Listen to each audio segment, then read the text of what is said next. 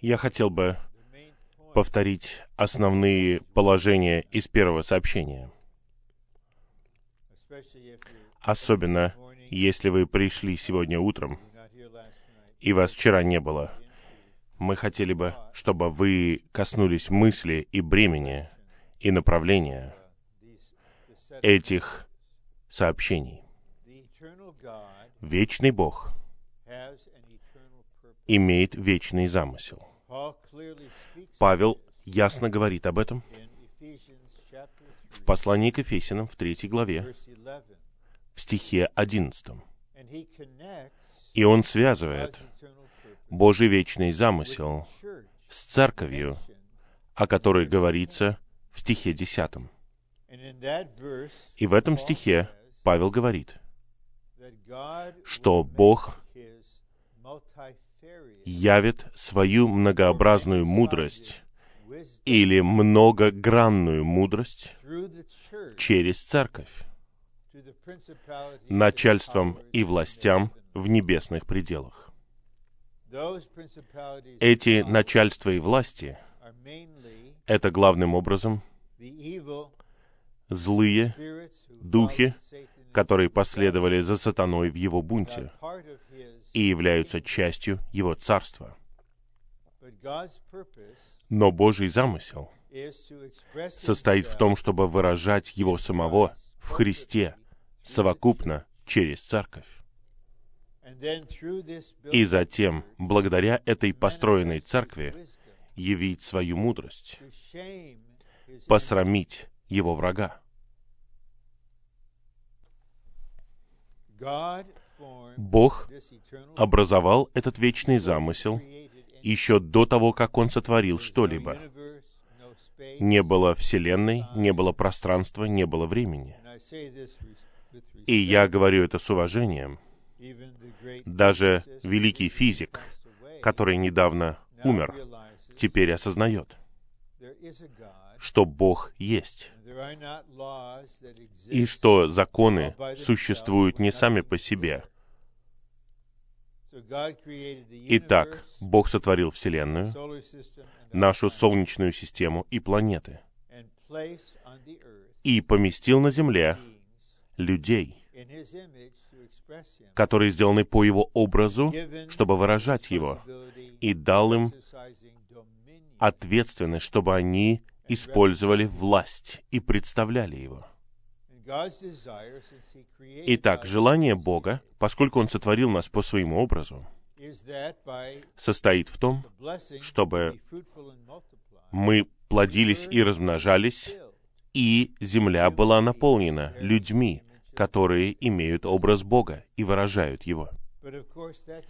Но это не произошло. Потому что, как мы увидим, битва, которая уже бушевала еще до того, как земля была восстановлена в первой главе Бытия, есть враг. У него есть воля, и он бунтует против Божьей воли. И есть царство, которое противостоит Божьему царству. И этот лукавый ввел себя как грех в людей и произвел смерть, тьму, разделение, вражду и в конечном итоге систему мира. Эта система разработана врагом. Нам необходима пища, одежда, жилье. Нам необходима безопасность, нам необходимо средство передвижения. Нам необходимо что-то, что будет давать нам радость. Нам необходимо получать образование. Все это человеческие нужды. Но враг устроил систему из всего. Итак, я однажды слышал, я знаю, что это реальная история, правда, я не видел ее своими глазами. Одна женщина смогла убежать из коммунистической страны в Соединенные Штаты. И если вы когда-либо были в магазине, особенно когда коммунизм процветал,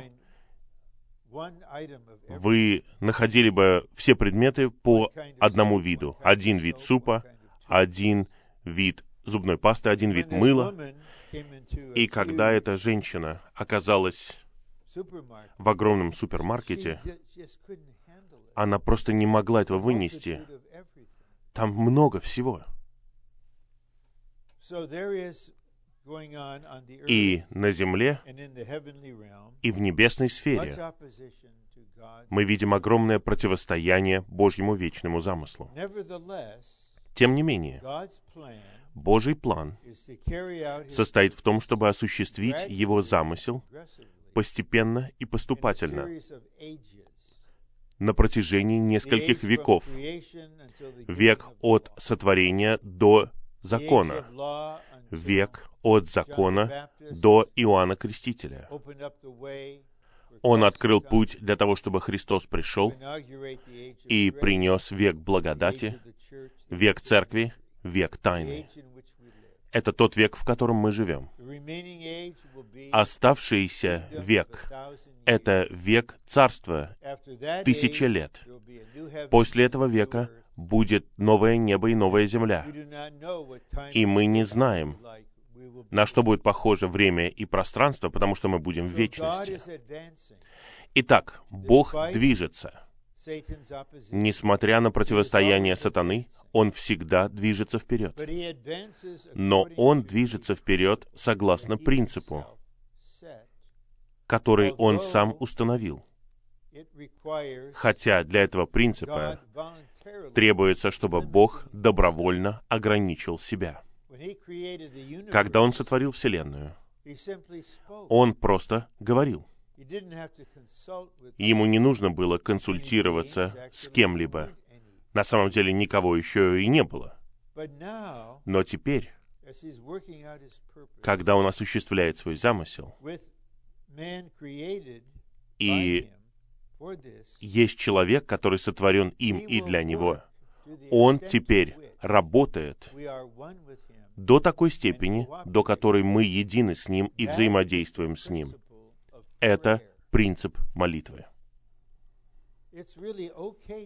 Нет ничего плохого в том, чтобы спрашивать.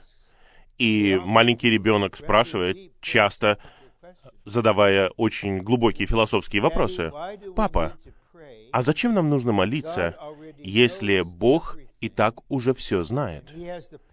И у Него есть сила сделать все, что Он хочет.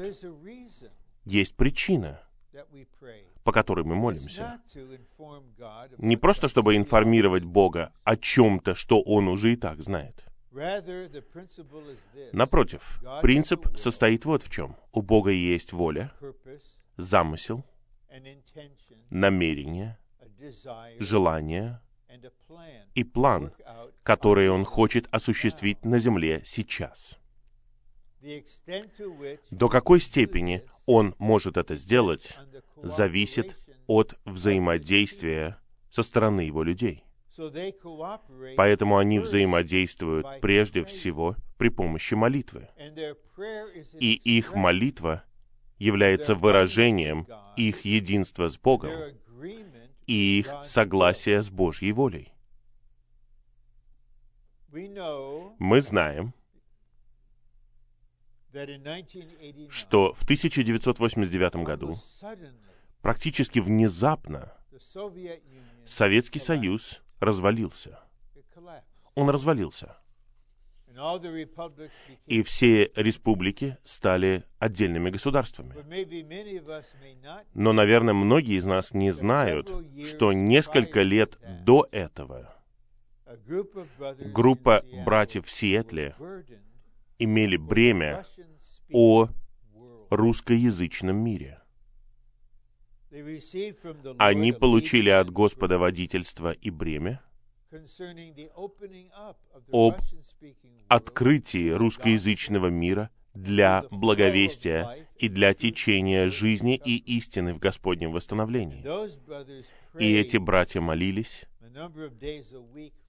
несколько дней в неделю на протяжении многих лет. И для моего собственного научения я спросил одного из них недавно, брата Джоэла Кеннона, какие у них были переживания. И он рассказал мне несколько вещей.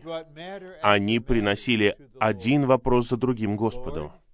Господь, что ты думаешь об этом человеке? Он все еще у власти. Ты хочешь, чтобы он оставался у власти? Или ты хочешь сделать перемену? Мы чувствуем, Господь, что ты хочешь переменить что-то. Поэтому крушение Советского Союза, хотя оно казалось внезапным и шокирующим, и я помню, в то время я учился в аспирантуре в университете в Техасе, в Далласе. И одна профессорша, пережившая Холокост, она не была верующей. Она была из Венгрии.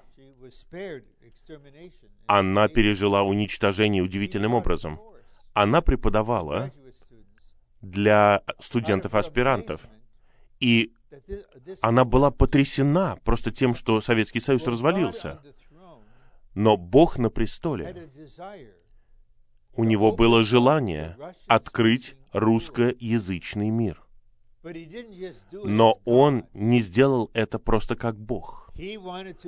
Он захотел раскрыть свое желание в результате общения каким-то из его людей, которые едины с ним, и они превратили это в молитву.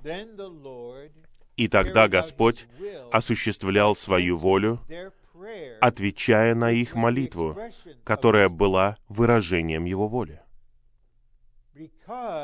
Поскольку Бог не действует односторонне в этом веке, поскольку Ему необходимо взаимодействие со стороны Его верующих, и поскольку лишь немногие даже знают принцип молитвы или умеют взаимодействовать с ним, он сдерживаем.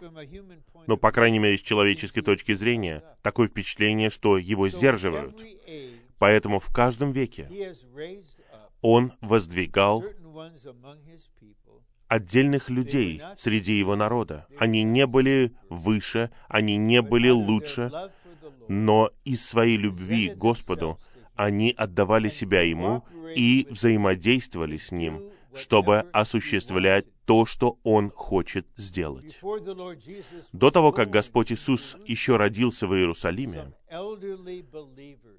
несколько пожилых верующих молились о приходе Мессии, они молились. Поэтому, когда Господь движется, особенно для того, чтобы повернуть век, ему необходимо особое взаимодействие со стороны его людей. И это взаимодействие приходит к нему от группы верующих, которых Библия называет победителями. Возможно, вам будет интересно узнать, если кто-либо из молодых братьев носит кроссовки Nike, у вас красивые кроссовки на ногах Nike. Вот слово Nike — это английская версия греческого слова Никей. Это означает победитель или победа. И глагол побеждать — это никао. Он означает покорять, быть победителем. Итак, победитель — это верующий, который живет в общении с Господом, полагается на благодать Господа, и он покоряет все, что необходимо покорить и Он сокрушает все, что необходимо сокрушить, для того, чтобы Бог мог исполнить свою волю на земле. Это приводит нас к общей теме, которая указана в первом плане. Отличительные черты победителей, как устроительного орудия — для того, чтобы изменить этот век. Когда мы перейдем ко второму плану, может быть, минут через 15, мы начнем видеть отличительные черты, которые Христос воспроизводит в своих верующих. Итак, под устроительным орудием мы имеем в виду человеческий канал, при помощи которого Господь может двигаться и совершить поворот. И следующий поворот — это конец века благодати и приход века праведности, царства. И я говорю в чистоте и в искренности. Я верю, что такое будет. Я верю, что Господь вернется как Царь Славы. Он исполнит Псалом 48. Царь Славы придет. Я верю, что то, что показано в Евангелии от Матфея, исполнится. Он установит свой престол в Иерусалиме.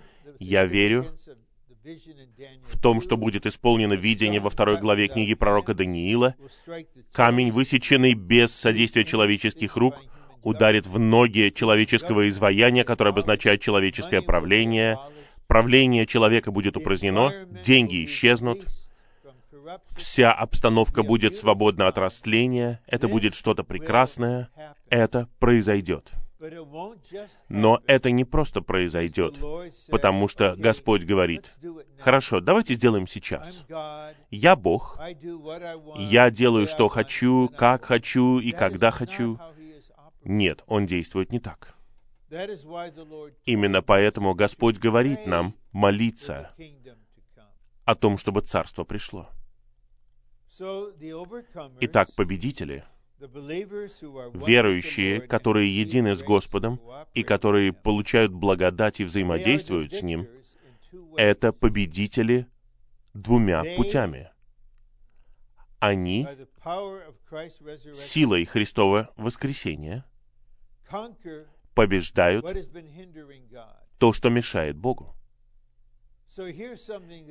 Итак, вот что-то, что мешает Богу. Система духовенства мирян. Вся система. Когда существует такой класс различий между верующими. Есть семинарии, я был в одной из них, есть библейские школы. Все это систематизировано. Итак, что вы видите в организованном христианстве? Систему профессионалов. И я помню, когда мои пожилые родители заканчивали свой бег как верующие, и я заботился о них. Я помню, однажды несколько человек собралось у них в доме, и пришел служитель близлежащей церкви, и он меня не оскорбил. Я принял его как брата, но я понял его психологию. Он молился как профессионал. Он постоянно молится. И когда он помолился, все, на этом все. Эта система, это единственная вещь, которая мешает созиданию тела Христова две тысячи лет. Итак, победители осознают это. Они изучают заново Новый Завет. Почитайте стих, например, первое послание Коринфянам 14.26. «Каждый имеет». Почитайте о том, как нам нужно воодушевлять друг друга во взаимности. И они тогда делают шаг. Они учатся, как осуществлять церковную жизнь без духовенства и мирян, без оплаченных профессионалов, которые все делают, и где все верующие могут функционировать согласно своей доле. Это всего лишь одна иллюстрация. Затем мы отмечали вчера, что существует два аспекта победы. И мы должны знать различия между ними. Если мы соединим их, мы совершим серьезную ошибку. И эта серьезная ошибка может повлиять на нас и помешать нам расти в жизни, и сделает нас неспособными царствовать с Христом в Его Царстве. Господь Иисус сказал в Евангелии от Иоанна 16.33, «Я победил мир». Он говорит о мире, о сатанинской системе, в которой каждый аспект человеческой жизни систематизирован. И враг захватил людей, потому что нам нужна пища, нам нужна одежда, нам нужны средства передвижения. Но сегодня, если люди покупают машину, кто просто ищет себе средства передвижения? Так много всяких факторов теперь участвует в этом. Но Господь сказал, что у вас будет скорбь в мире, но мужайтесь, я победил мир. И потом Иоанн, апостол, который записал эти слова, говорит в первом послании Иоанна, что рожденное от Бога побеждает мир. Это наш возрожденный человеческий дух. Когда мы находимся в нашем возрожденном духе, который слит с Господом Духом, мы побеждаем мир. Это победа, он говорит, которая побеждает мир. Наша вера. В этом смысле все верующие, каждый верующий, может и на самом деле является победителем. Мы побеждаем мир. Вот на чем делается акцент в первом послании Иоанна. Но в Откровении, во второй и третьей главах, сам Иисус говорит семи поместным церквям, которые представляют все будущее, всю историю церкви. И в конце каждого говорения он призывает победителей. Зачем бы он призывал победителей в этом контексте, если все уже и так победители? Есть деградация в большинстве церквей. Что-то в церквях мешает Господу созидать Его церковь. Господь показывает, что это. И потом Он говорит, тому, кто побеждает, тому, кто одерживает победу. И имя одного из этих победителей во второй главе Откровения — это Антипа. Было ли это его имя при рождении, или это символическое имя, оно означает «против всего». И он существовал примерно во время Константина Великого, когда начала происходить смесь, когда враг изменил свою стратегию. Сначала он пытался уничтожить церковь при помощи гонения и мученичества. Но он обнаружил, что чем больше он убивает, тем больше верующих производится. Поэтому он изменил свою стратегию. И он решил жениться на церкви. И большинство попались в эту ловушку. О, нет. Ну, почему мы не можем просто ладить? Давай, выходи замуж за Римскую империю ты будешь официальной церковью, мы будем заставлять людей платить налог, так будем поддерживать духовенство, строить прекрасные храмы, не будет никаких гонений. И вот появляется Антипа. Он смотрит глубже, нежели фасад. И он все понимает. Поэтому, когда мы говорим на этой конференции о победителях, мы делаем акцент на победителях в Откровении, во второй и в третьей главах, где сам Господь призывает их. И еще один момент, который мы увидели, это то, что победитель, настоящий победитель, это сам Христос.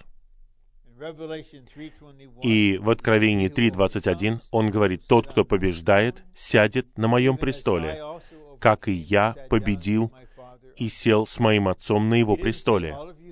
Он не говорит, что все, кто поверил, будут на престоле в Царстве. Он не сказал этого. Это говорит Иисус. Он говорит, «Я победил». И потом в пятой главе Откровения, в пятом стихе, апостол Иоанн плачет, потому что нет никого достойного открыть свиток. Понимаете, все довольно серьезно. Апостол плачет. Он не знает, что делать, и приходит ангел и говорит, «Перестань плакать» лев из колена Иуды. Он победил.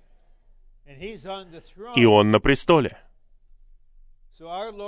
Поэтому наш Господь Иисус — это побеждающий лев, а также искупающий агнец. И Он производит победителей. Здесь я хотел бы сказать кое-что о жизни и истине в Господнем восстановлении. Истина раскрыта в Писании, и она надлежащим образом открыта надлежащими учителями и служителями века. Это что-то глубокое, что-то высокое. Мы можем всю свою жизнь исследовать и все не воспринять. Но жизненные практики очень простые. Такие же простые, как питье воды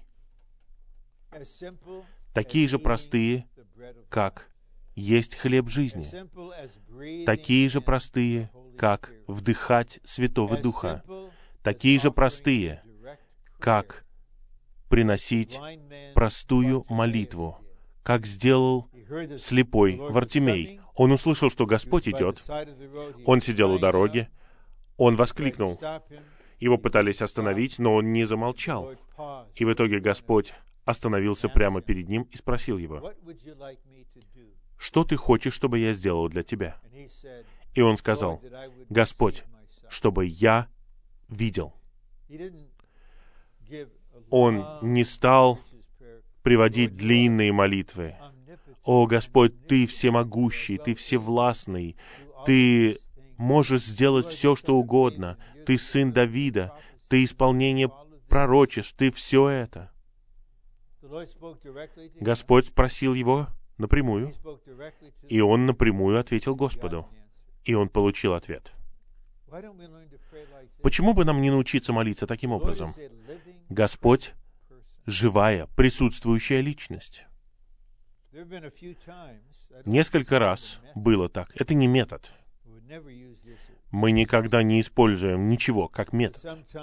Но иногда, когда происходит довольно серьезное общение, и кто-то ищет снабжение и общение, я иногда останавливаюсь и задаю вопрос. А что вы хотите, чтобы Господь сделал для вас? Почему бы вам просто не попросить Его? Поэтому, если вы хотите быть победителем, почему бы вам просто не просить Его об этом? Ему нужны победители, он нуждается в победителях. Неужели вы думаете, если вы скажете, «Господь Иисус, сделай меня победителем для исполнения своего замысла», как вы думаете, что Он скажет? Неужели Он скажет, «Нет, мне нравится, когда ты терпишь поражение и не победитель». Нет.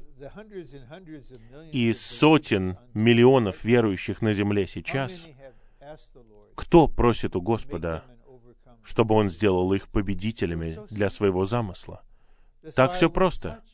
Поэтому я был затронут свидетельством одной сестры вчера. Я попросила.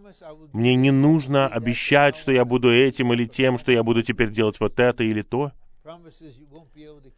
Это обещание, которое вы не можете исполнить даже до сегодняшнего вечера. Если вы такие же, как я, я думаю, что вы такие же, вы просто просите Господа, потому что Он хочет воспроизвести себя в нас и жить в нас своей побеждающей жизнью. Нам нужно просить Его, нам нужно открываться для Него. А теперь я хотел бы отметить еще одно положение, а потом мы перейдем к плану. Это что-то свежее.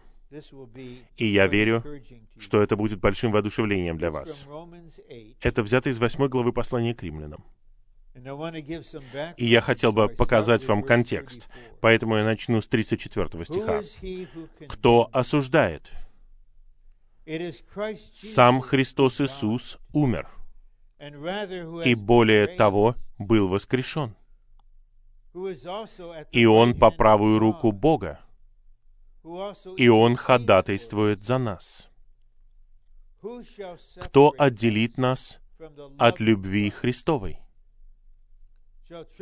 Скорбь или мучение, или гонение, или голод, или нагота, или опасность, или меч, как написано, «За тебя нас умерщвляют весь день» нас сочли за овец для заклания. А теперь послушайте, 37 стих. Но во всем этом мы более чем побеждаем через того, кто возлюбил нас. Павел просто мог сказать, но во всем этом мы более чем побеждаем. Он мог сказать только это. Он мог сказать во всем этом, мы более чем побеждаем через всемогущую силу Бога. Но он не сказал этого. Он сказал, но во всем этом это означает, как мы увидим, когда мы перейдем к плану, что Господь не вырвет нас из всех трудных ситуаций. Он этого не сделает. Победители функционируют не так. Они находятся в этих ситуациях. Павел закончил свою жизнь как победитель, но он претерпел мученическую смерть. Как Нерон убил его, мы не знаем. Но мы знаем, кого-то он распинал, и потом делал из них факелы. Мы не знаем.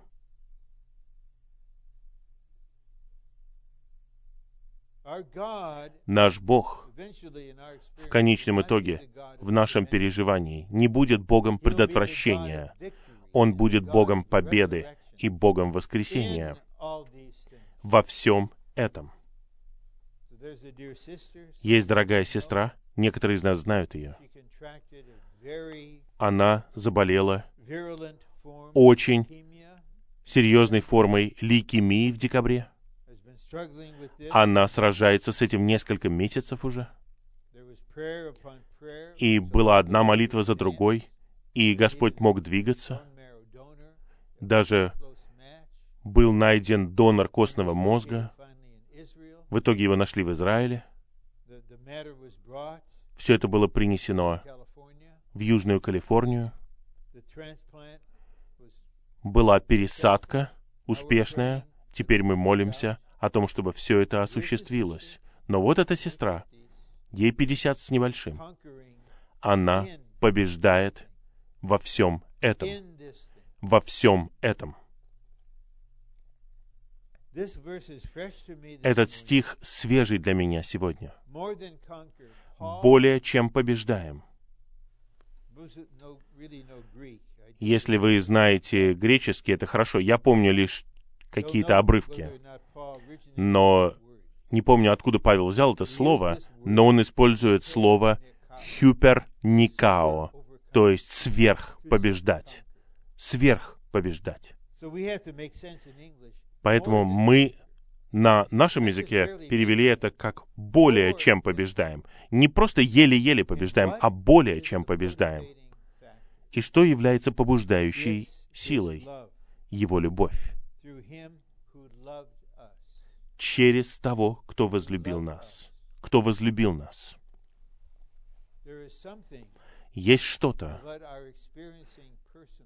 в нашем переживании лично, это любовь Господа к нам.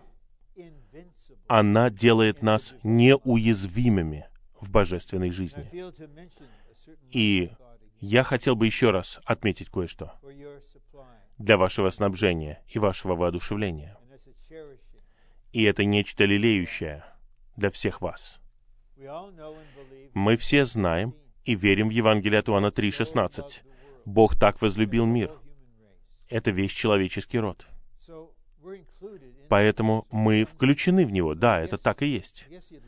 Да, наверное, он любит меня. Я часть этого. Но это какое-то далекое понятие. И затем, возможно, мы знаем слова Павла в пятой главе послания к Ефесянам. «Христос возлюбил церковь и отдал себя за нее». Теперь все уже сужается, взгляд сужается. Мы часть церкви, мы верующие. Итак, мы можем уже сделать себя объектом Его любви, но все равно это что-то далекое от нас. И теперь Павел, давайте помнить, в Деяниях говорится, что он дышал убийством против верующих. И дьявол был убийцей с самого начала. Он был человеком-дьяволом. Он врывался в дома, где проходили домашние собрания. Он нарушал собрания.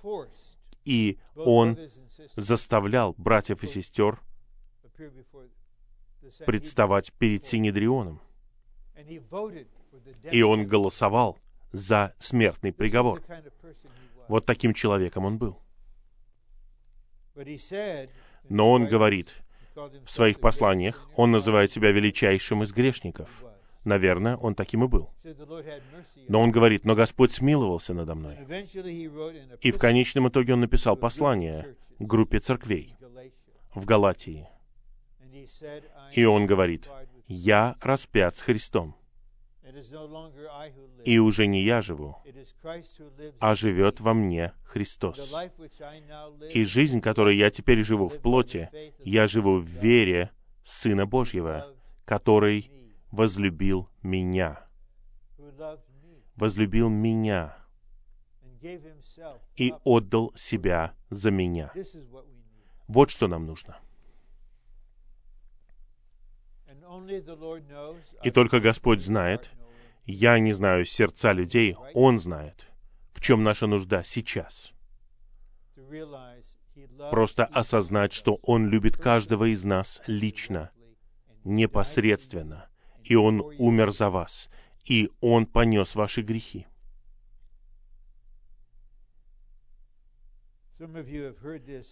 Некоторые из вас слышали это свидетельство раньше.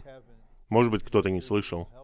И мне кажется, это поможет им. Когда мне было 19 лет, произошло кое-что, что заставило меня отказаться от любви. И не просто отказаться, я просто даже решил для себя, что такой вещи не существует.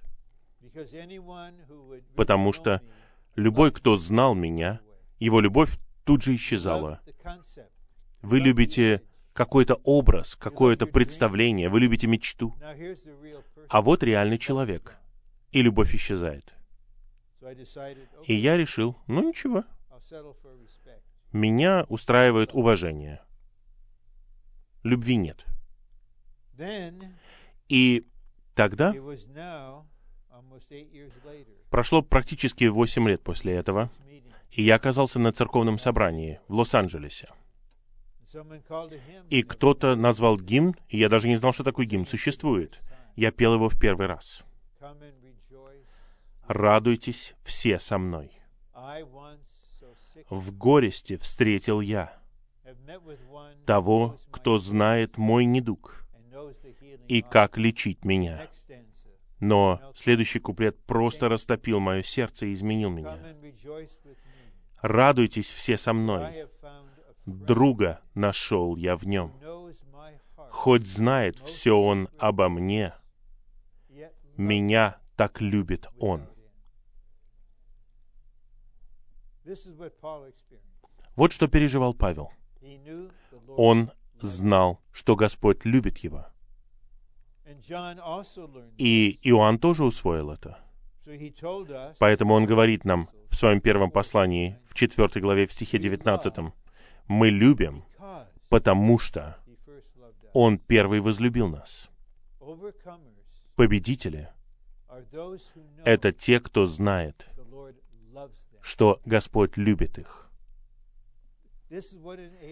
Вот что позволяет им более чем побеждать. Они не просто какие-то сверхдуховные, они не просто какой-то особый вид верующих. Они не лучше других. Они не более духовные, нежели другие. Они не знают Библию лучше других. Это совершенно не, не нужно. Но у них есть побуждение — о котором Павел говорит во втором послании к Коринфянам, в пятой главе. Любовь Христова теснит нас. Это как могучее течение, которое течет. Это не просто разрушительное цунами, это просто прилив любви. И теперь вы можете жить жизнью, которая была невозможна, и выносить невыносимое, делать то, что сделать невозможно, потому что это побуждающая сила. И этот аспект победы полностью показан в песне песней.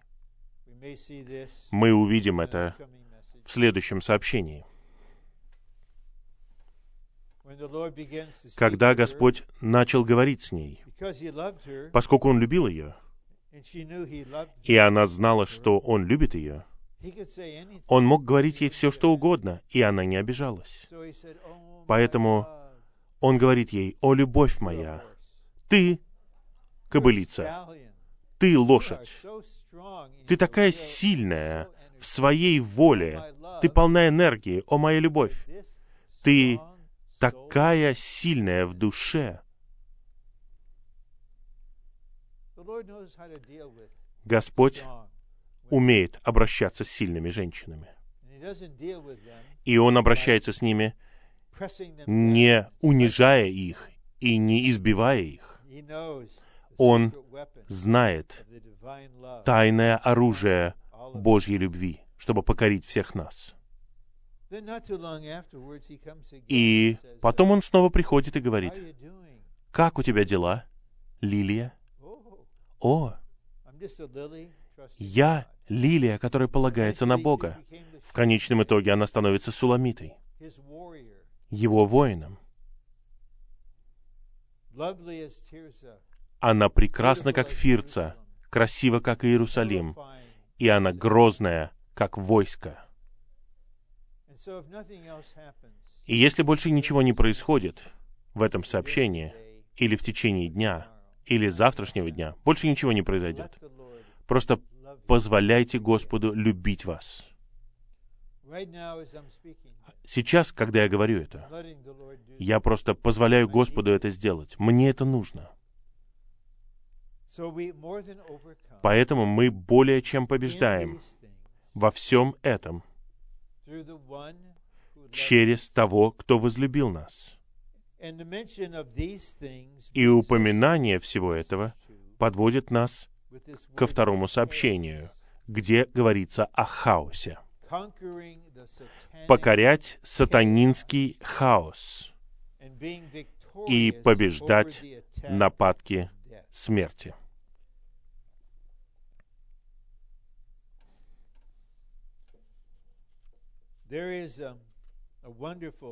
Есть чудесная книга служения, которая называется «Сатанинский хаос в старом творении и божественное домостроительство для нового творения». Брат Ли сделал эти сообщения, по-моему, в 1992 году. Как только я увидел эту тему, я пережил утешение, потому что я осознал хаос на разных уровнях.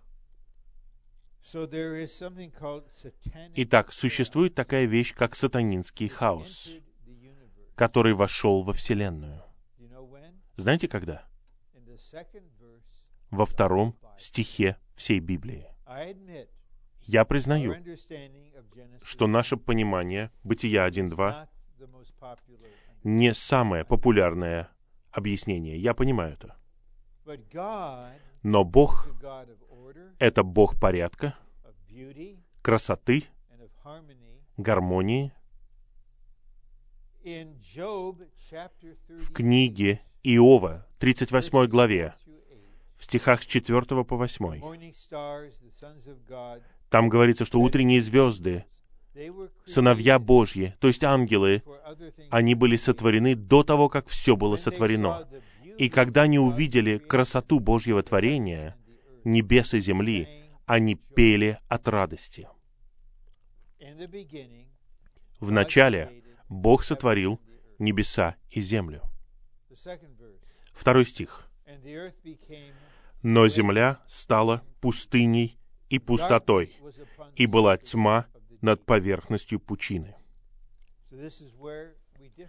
И вот здесь мы отличаемся от других. Кто-то скажет, это бесформенная масса. Это просто первый этап Божьего творения. Но Бог работает не так. Он творит при помощи говорения.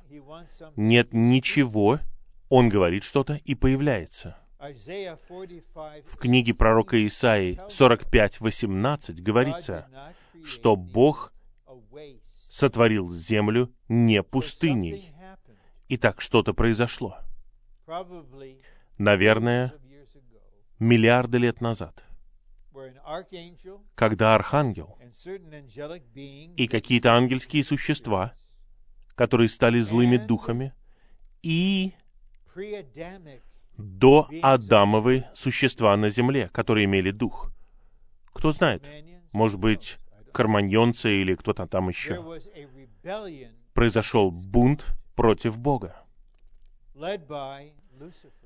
во главе которого был Люцифер. Почитайте 14 главу Исаи, 28 главу Иезекииля, и Бог вынужден был судить все это.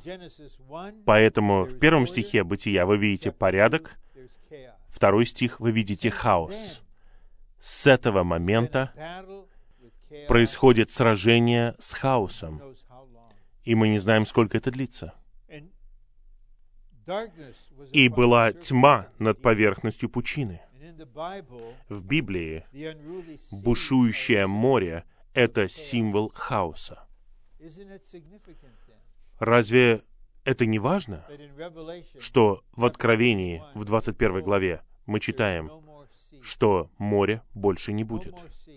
Больше не будет моря. Весь хаос исчезнет. У великого белого престола все отрицательное во Вселенной будет уничтожено. Все неверующие, все бесы, сам дьявол, антихрист, лжепророк, и, как Павел говорит, последний враг. Наконец, последний враг будет уничтожен, и последний враг — это смерть. Но внешне и физически мы все живем в старом творении, которое подчинено сатанинскому хаосу.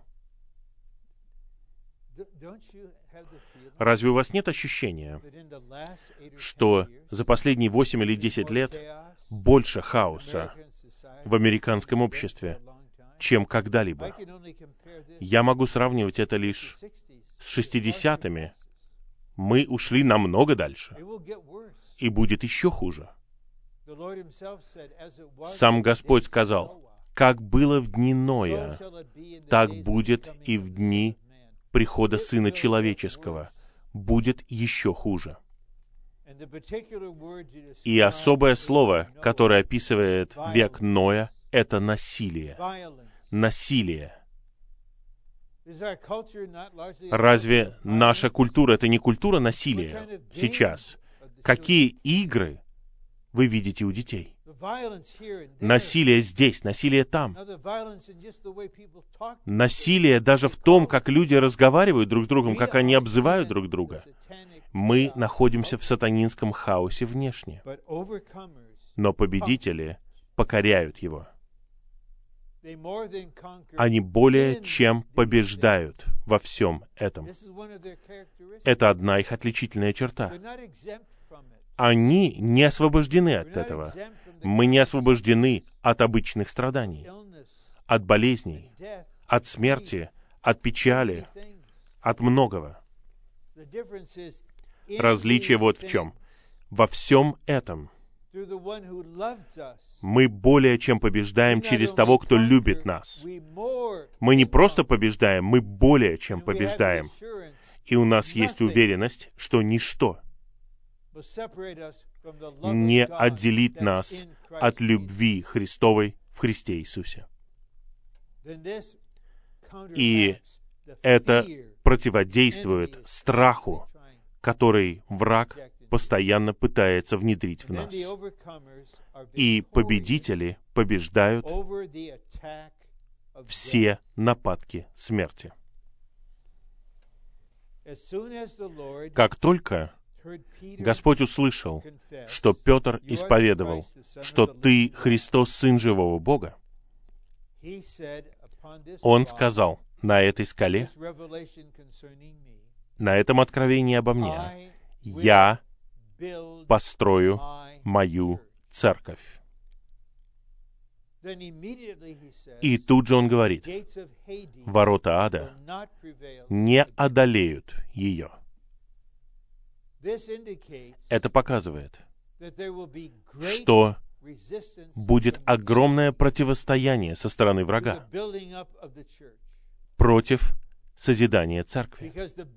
Потому что созидание церкви это произведение одного нового человека, совокупного expressing God, который выражает Бога и представляет Бога для того, чтобы покончить с врагом.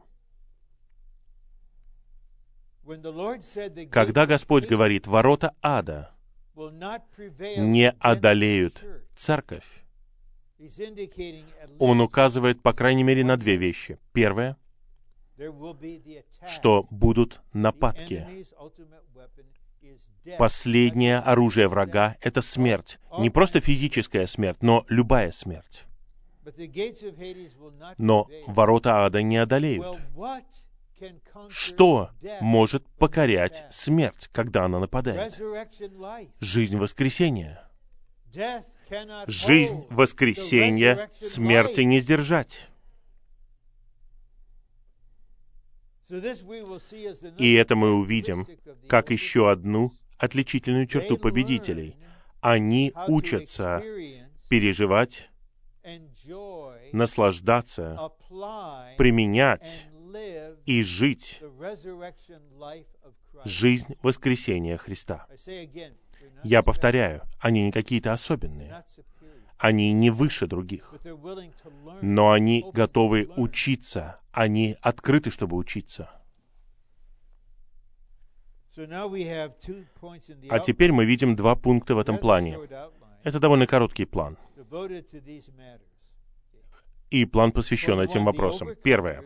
Победители покоряют сатанинский хаос в старом творении и осуществляют божественное домостроительство для нового творения. Итак, происходят две вещи. И я вскоре дам определение слова домостроительства.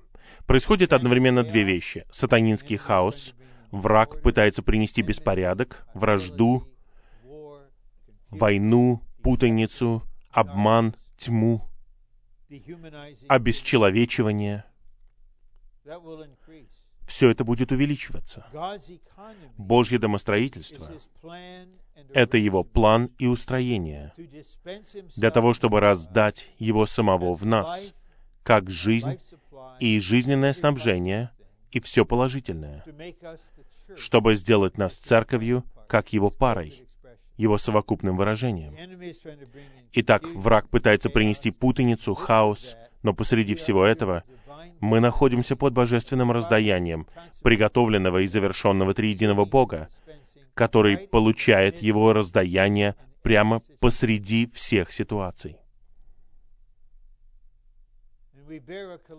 И мы совокупно свидетельствуем о теле.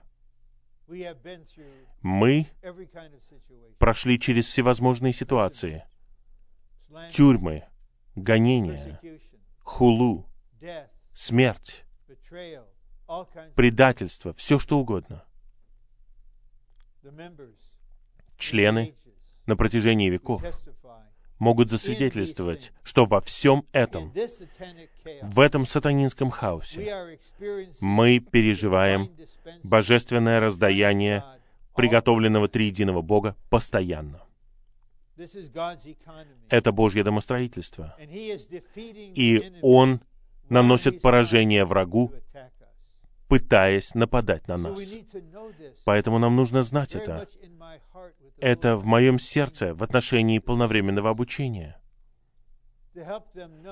Я хочу помочь узнать обучающимся, что значит день за днем жить в божественном домостроительстве.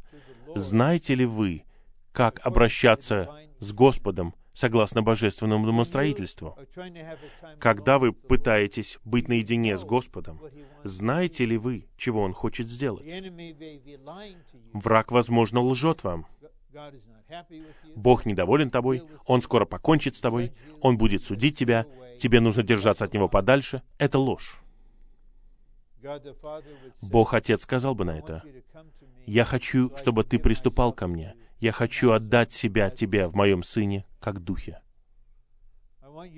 Я хочу, чтобы ты приходил ко мне, чтобы ты наслаждался мной и узнал бы, насколько я приятен. И один из псалмистов написал, что твое присутствие — полнота радости. Другой сказал, ты напаяешь нас из реки твоих удовольствий. Это уводит нас от религии, от формальности. Я полностью за святое слово для утреннего оживления, и я благодарю Господа за это обеспечение. Но это не самоцель, это лишь средство для того, чтобы коснуться раздающего Бога и получать от Него благодать и жизненное снабжение, которые нам необходимы для этого дня. Я помню, как я читал жизнеизучение, и брат Ли процитировал одну из своих молитв, и это стала молитва для меня на всю жизнь.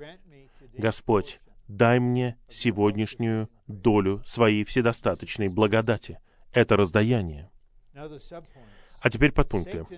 Сатана, дьявол, является источником и элементом злого хаоса.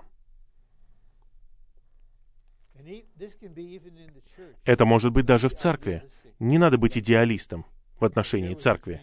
Я говорю обучающимся о том, что есть разница между тем, кто видит, и идеалистом. Идеалист, у него есть какая-то мысль о совершенной церкви где-то, и он ищет ее, и он думает, что он нашел ее. И спустя какое-то времени он разочаровывается и становится циником. А человек, который имеет видение, он видит видение в Слове, и это видение осуществляется в обычных верующих, таких, как мы с вами. Представьте, если ваша поместная церковь подобна церкви в Коринфе. Хорошо, у вас есть секты внутри церкви. Я Павлов. Нет, я Петров, я Аполосов, я Христов. И потом есть всевозможная путаница в отношении того, можно ли есть мясо, какие виды мяса, принесенные в жертву идолам. Одни братья судятся с другими в суде. Павла закидывают вопросами в отношении брака, ухаживания, а кто-то напивается на Господней трапезе. У них сначала пир любви, богатые приносят свою изысканную пищу и прекрасные вина, у бедных нет ничего есть, и кто-то напивается уже к моменту Господней трапезы. Просто полный беспорядок в отношении даров Духа, а кто-то, потому что они греки, не верят в воскресение. Я был поражен, когда брат Ли раскрыл жизнеизучение первого послания к Коринфянам, и он сказал, что Коринф — это типичная поместная церковь. Не нормальная, а типичная. Я оглядываюсь, мне было 51 год тогда. Я все видел. В конце 60-х кто-то из бывших хиппи был спасен, пришел в церковь. У них длинные волосы, длинные бороды. Они сидят с босыми ногами перед братом Ли. А он говорит, о, вы называете это волосами хиппи, а я называю это счастливыми волосами. На одном собрании я служил в зале, и вот на первом ряду оказался брат, он был просто какой-то веселый, он просто под каким-то воздействием был.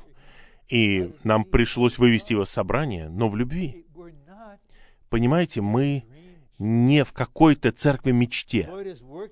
Господь осуществляет созидание церкви с обычными практическими людьми, как мы с вами, которые способны сделать все, что угодно. Но Павел в послании говорит церкви Божьей, которая в Коринфе. Итак, мы не шокированы. Ворота ада против нас.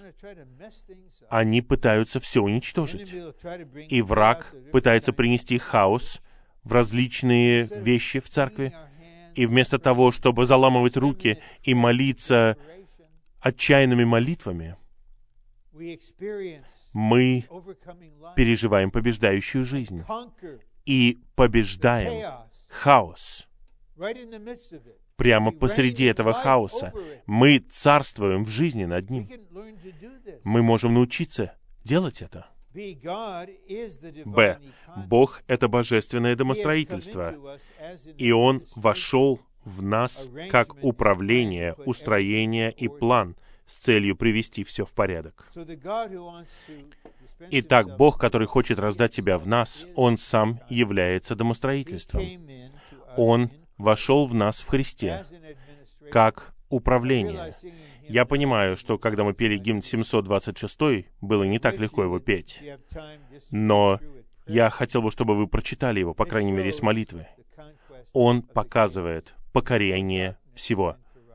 Больше не будет тьмы и растления, не будет суеты. Итак, Господь кладет конец хаосу именно так.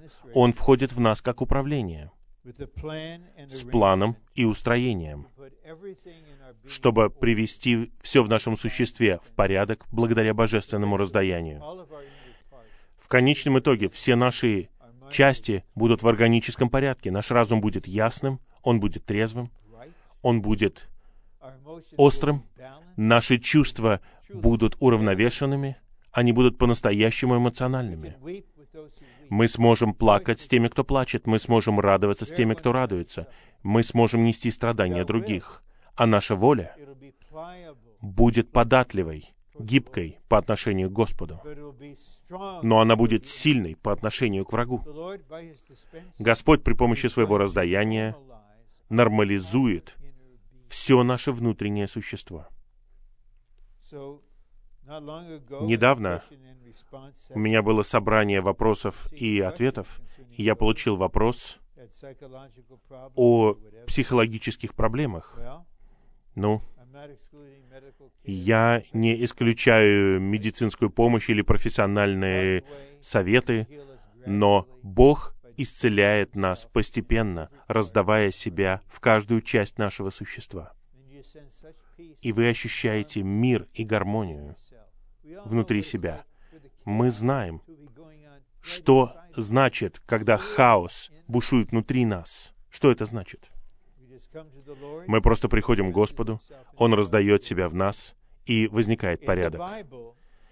В Библии и в нашем переживании сатанинский хаос всегда сопутствует божественному домостроительству. Поэтому мы не шокированы. Но мы также не в паранойи в какой-то. О, когда будет следующая волна хаоса. Нет, мы не живем в страхе смерти. Я хотел бы последовать за словом в 12 главе послания к евреям. Отворачивать свой взор к Иисусу. Когда Господь шел по морю, и Петр и другие апостолы были в лодке, Петр сказал что-то хорошее. Он сказал, «Господь, скажи слово, и я приду к тебе». Итак, Господь сказал, «Хорошо, иди». Давайте воздадим должное Петру. Он вышел из лодки. Жаль, что у нас нет этого видео. И они оба стоят на воде.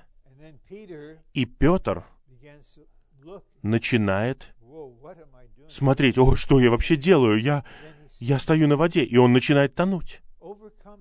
Победители учатся отворачиваться к Иисусу. У меня в офисе есть картинка из комиксов «Пинатс», но ее нарисовал не Чарльз Шульц. Это уже после того, как он умер. Он был братом, кстати.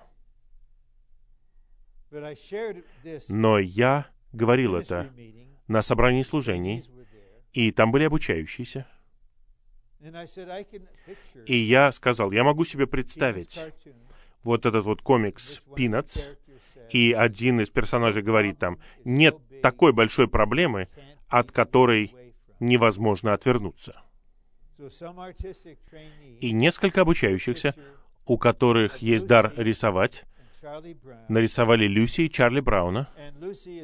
И Люси всегда держит в руке мяч. И вот она говорит, я всегда его бью, и он всегда падает ему на спину. И обучающиеся нарисовали картинку Люси, Чарли, меча и подпись «Нет такой большой проблемы, от которой нельзя было бы отвернуться». Это ключ. Отворачиваться к Иисусу. Враг, его стратегия состоит в том, чтобы вы смотрели на себя, смотрели на свои неудачи, на свои слабости, смотрели на притыкающие вас грехи, а потом Он, возможно, будет заставлять вас смотреть на других, на кого-то в церкви, и чем больше вы это делаете, тем больше вы тонете.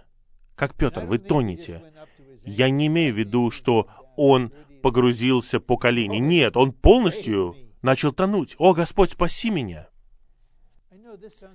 Я знаю, звучит это очень просто. Именно так мы и побеждаем. Меня окружает все это. Все это в физической сфере, все это в психологической сфере. Все это беспокоит меня, как минимум. Но есть другая действительность. Сын человеческий находится на престоле, прославленный Иисус на престоле. И этот глагол «отворачивать взор» — это сильный глагол. Это значит отворачивать от всего отвлекающего. Просто смотреть. Отвернись, о, отвернись. К Иисусу отвернись. Отворачивай свой взор к Иисусу. От всего к Иисусу отвернись. Итак, не разочаровывайтесь, пожалуйста. Просто получайте милость.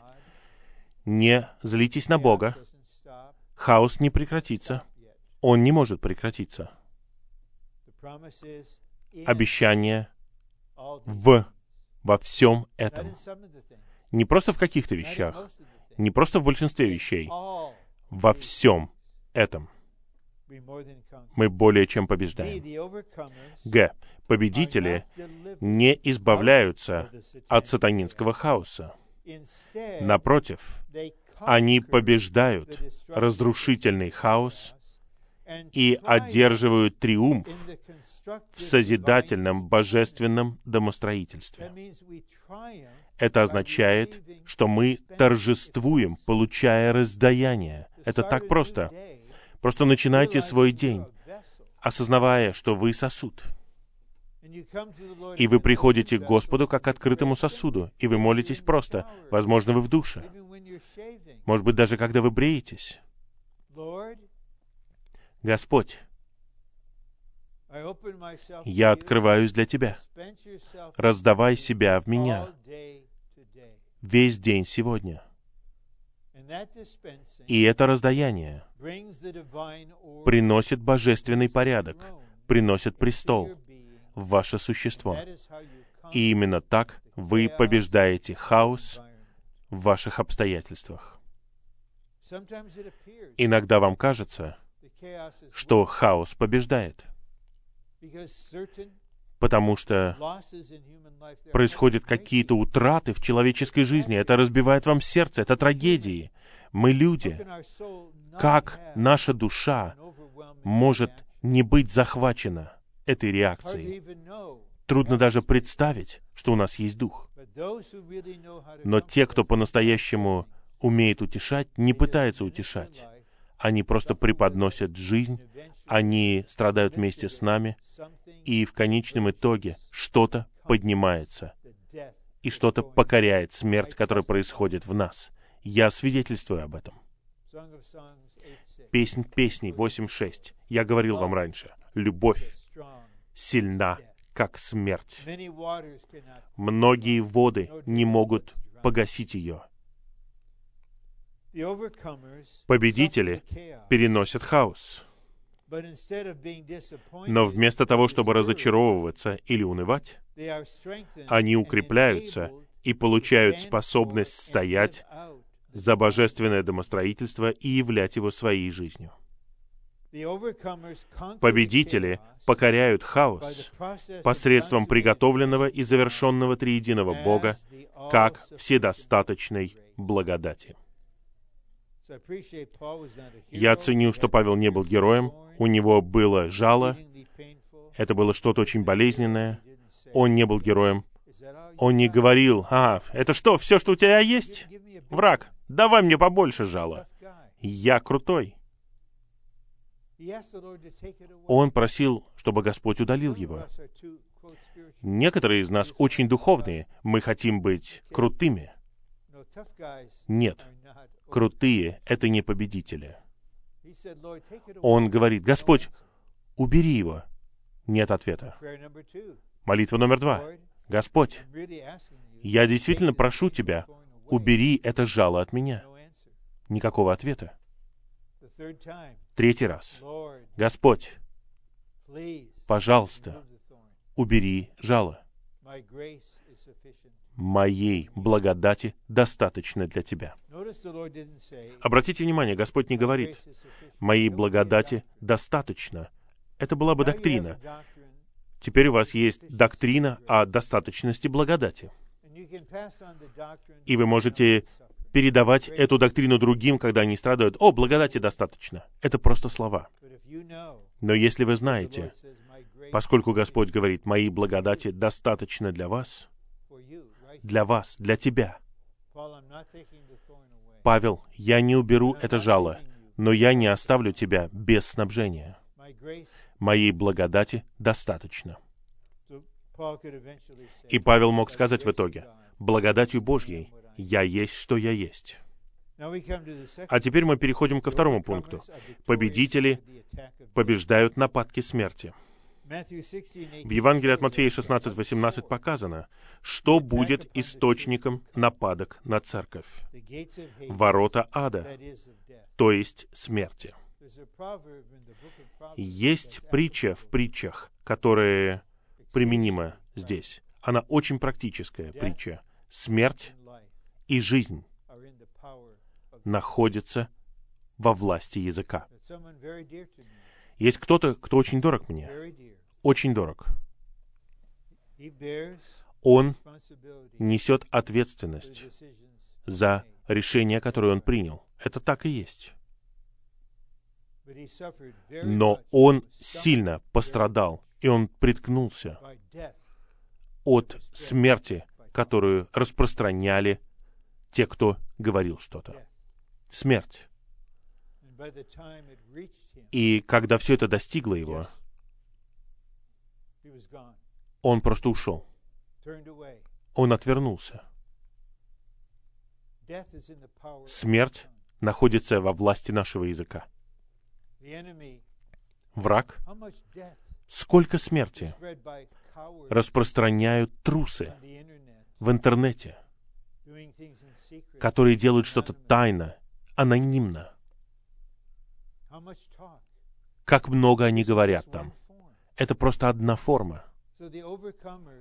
Победители будут обучены. И я наблюдал за этим в брате Ли каждую неделю, когда я был с ним. У меня не было никаких особых отношений с ним. Я был одним из соработников. Wasted Но он никогда впустую не тратил слов. Никаких пустых разговоров. Он мог общаться нормально. И я не циник. Но Сплетни не прекратятся. Только среди победителей они прекратятся. Прекратятся. Это один из признаков в жизни изучения бытия. Брат Ли Jacob's говорит, что когда изменилось говорение Иакова, это указало на его преобразование и его зрелость в его существе. То, как он говорил с Лаваном, это одно говорение. А в конце, когда он пророчествовал с благословением, его говорение указало на его зрелость в жизни. Просто одна вещь. Но не поможет нам, если мы просто будем говорить, «О, я больше так не буду делать». Ничего не получится, потому что мы очень быстро действуем, но мы можем научиться.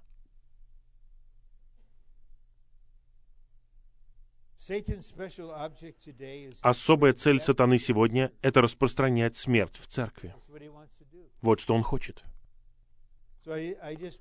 Поэтому я отмечаю, я никогда не захожу в интернет из любопытства и не читаю, что там говорят противники, те, кто нападает на нас. Я не делаю этого, но я говорю вот что. Все, что вы говорите, это хорошо для меня, потому что все это помогает мне переживать Христа как всесожжение. Но это не хорошо для вас. Каждое слово записывается, и каждое слово подвергнется суду. Почитайте 12 главу Евангелия от Матфея.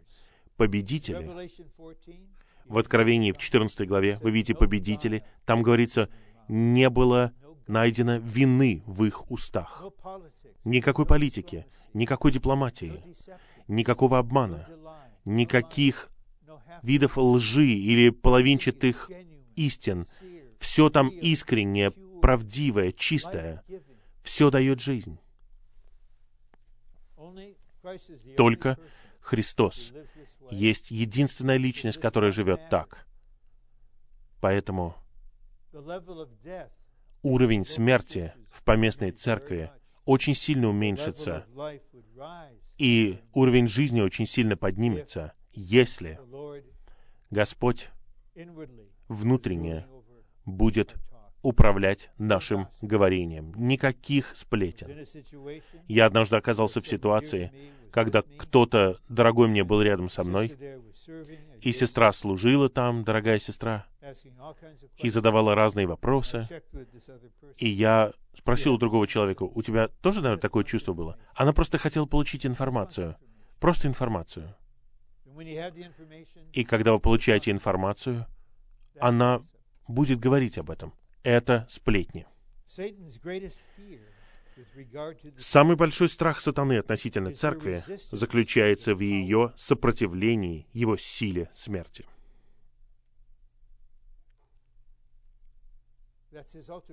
Это его последнее оружие. И вот мы с вами созидаемся в жизни воскресения, и мы можем противостоять.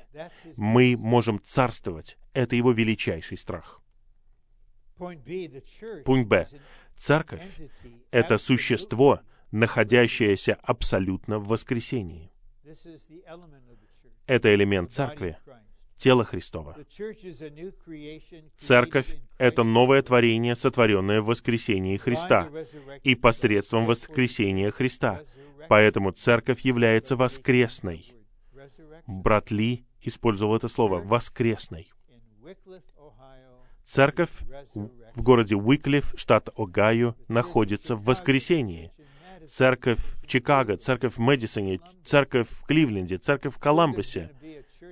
Скоро будет церковь в Саут-Бенд, Индиана. Жизнь воскресения идет в Саут-Бенд. Аминь. Не для того, чтобы сражаться с людьми, а для того, чтобы сражаться как победители.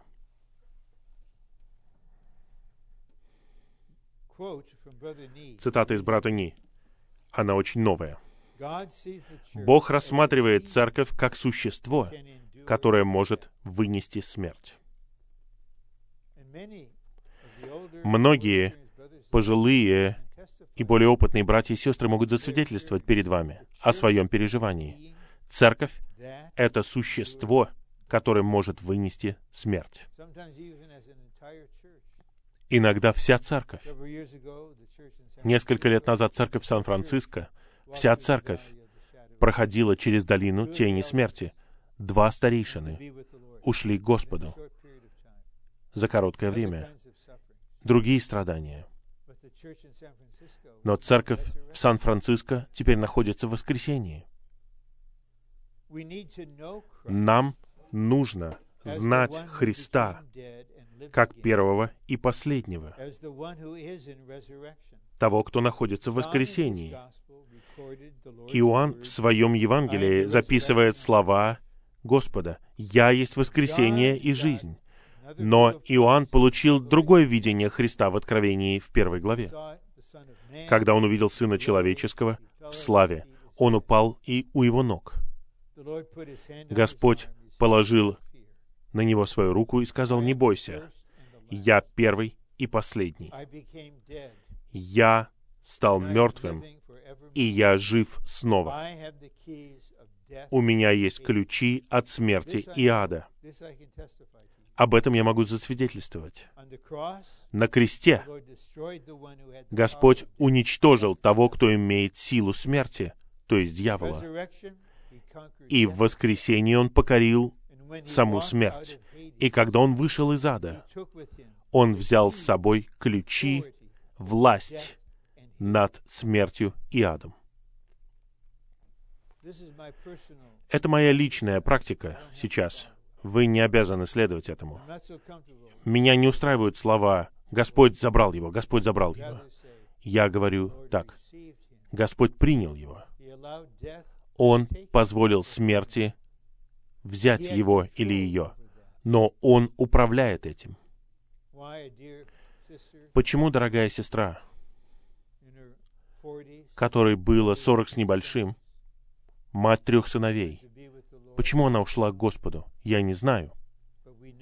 Но мы знаем, что она более чем побеждала в этом хаосе.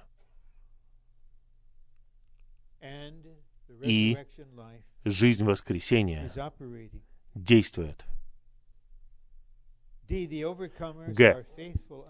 Победители верны до смерти и не пострадают от второй смерти. Как Господь утешает страдающую церковь? Он не говорит, не волнуйся, все будет в порядке, я защищу тебя. Не будет никакой боли, никаких страданий, никаких слез. Он говорит, дьявол бросит некоторых из вас в тюрьму на 10 дней, это указывает на ограничение. И это теперь требование к победителям. Будь верен до смерти. Это не все верующие. Это не все победители оказались в такой ситуации. Воскрешенный Христос вкладывает свою жизнь в воскресение в них таким образом, что они не боятся смерти, они не любят свою душу жизнь вплоть до смерти, и они верные. Поэтому мы не знаем, что ждет нас впереди. Как написал один брат в Господе, не тот, кто среди нас, а все равно настоящий брат. Он написал в своей книге вот что. Мы не знаем, что придет к нам, но мы знаем, кто придет к нам. Поэтому не бойтесь того, что придет. Живите в надежде того, кто придет. Но нам нужно знать Христа таким образом. Поэтому, братья, давайте учиться у сестер. Потому что сестры не боятся говорить Господу, «Я не думаю, что я знаю тебя вот с такой стороны». Поэтому я прошу тебя, дай мне переживания, чтобы я узнал тебя, как того, кто есть воскресение. Почему я говорю об этом? Потому что братья более объективные. Мы, может быть, думаем, я понимаю представление, идею, и теперь у нас есть представление о том, что Христос есть воскресение. Но представления не покоряют хаос. Представления не побеждают и не помогают страдающим верующим. Только воскрешенный Христос может это делать. Д. Тем, кто побеждает нападки смерти, Господь даст венок жизни. Это награда в Царстве. Они царствуют в жизни, согласно Римлянам 5.17. Они переживают царствующую жизнь. Когда они явятся перед Господом, Он скажет, «Я даю тебе венок жизни». Ты был победителем, потому что ты переживал мою покоряющую смерть жизнь. Ты живое свидетельство этого. Венок жизни обозначает побеждающую силу, которая является сила жизни воскресения. Венок жизни означает, что те, кто побеждает нападки смерти, достигли из воскресения из мертвых где-то две или три минуты на эту тему, а потому что это важно, и тогда я закончу. Одна отличительная черта победителей заключается в том, что они учатся побеждать сатанинский хаос, живя в божественном домостроительстве, под божественным раздаянием. И во всем этом они более чем побеждают. Но что касается нападок смерти, победители не просто знают, что Христос тот, кто умер и воскрес, и является воскресением.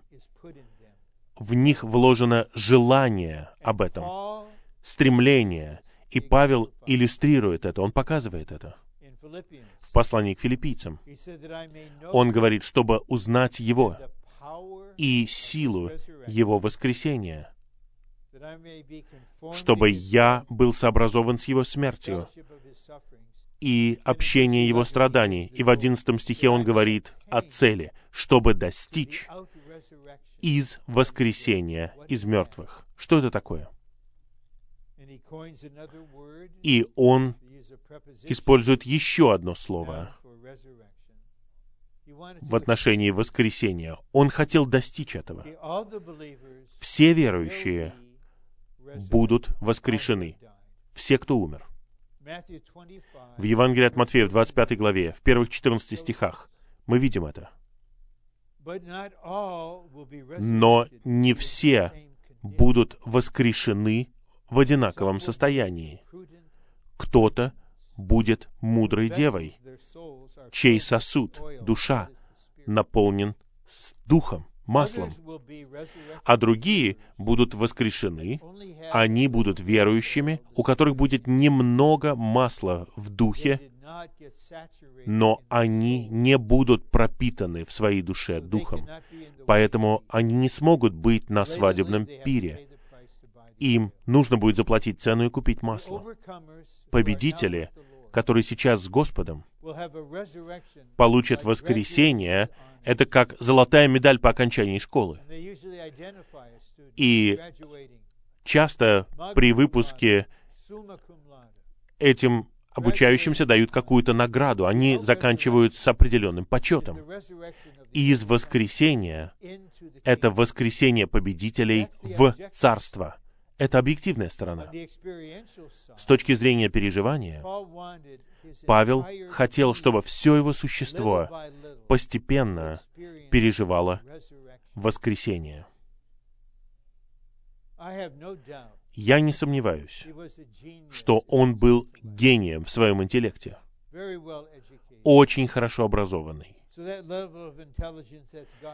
Но этот ум — это часть Божьего творения, но в теле нет ничего природного.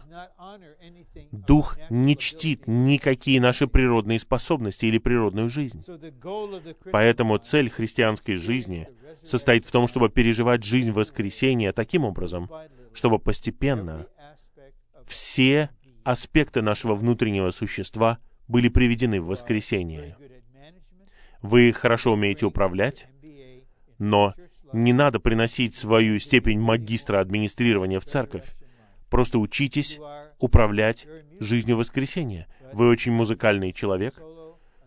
Мы не будем позволять вам петь соло для нашего развлечения. Господь сможет воскресить ваши способности, которые Он сотворил. Что касается вашего умного разума, мы не обвиняем вас в этом. И Вы закончили университет со сплошными пятерками. Вот так Бог сотворил вас. И я часто говорю обучающимся, вот они приезжают, они закончили университеты, и я им говорю, вы очень-очень умные. Вы замечательно сдали выпускные экзамены в школе, вы замечательно учились в Стэнфордском университете или в Ельском университете, но я вам говорю, что меня это не впечатляет вообще.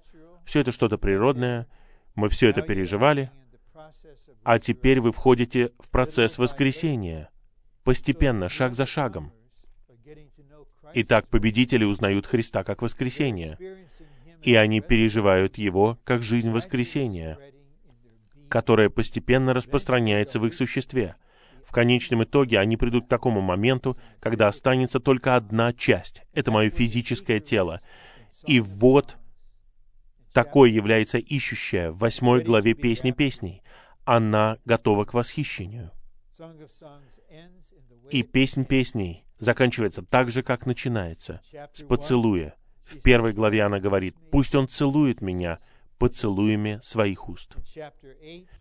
А в восьмой главе она говорит, «Если я увижу тебя вне плоти, в воскресении, в преображении, я буду целовать тебя». И мы заканчиваем снова любовью.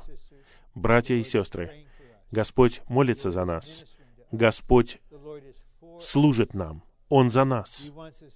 Он хочет, чтобы мы переживали послание к римлянам 8.37. Во всем этом мы более чем побеждаем через того, кто возлюбил нас.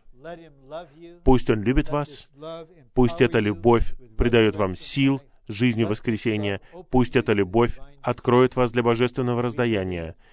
Мы верим, что Господь услышит вашу молитву. Господь, сделай меня победителем для исполнения Божьего вечного замысла. Аминь.